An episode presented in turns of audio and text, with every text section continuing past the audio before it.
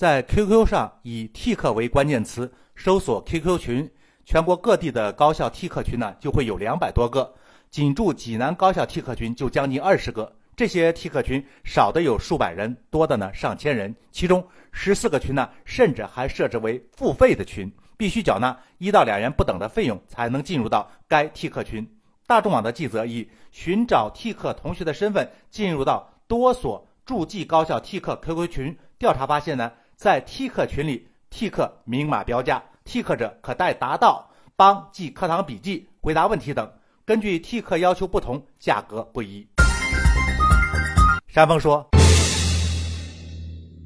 但愿今后你工作中流出的汗，不是你今天脑子中进的水。”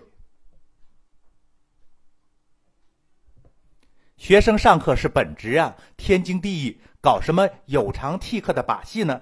如果说是课程设计的不合理，可以向校方反映，要求调整吗？如果确实是有事儿需要紧急处理，可以如实反映，请假就是了。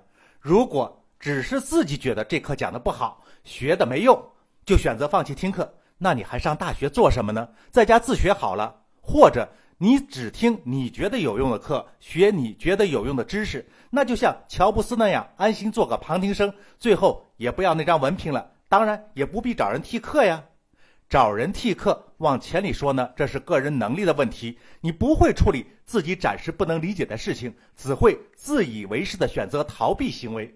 往深里说呢，就是个人诚信的问题了。你又想得到自己的平时成绩的这个利益，又不肯与讲课的老师来合作，而是自作聪明的选择了欺骗手段。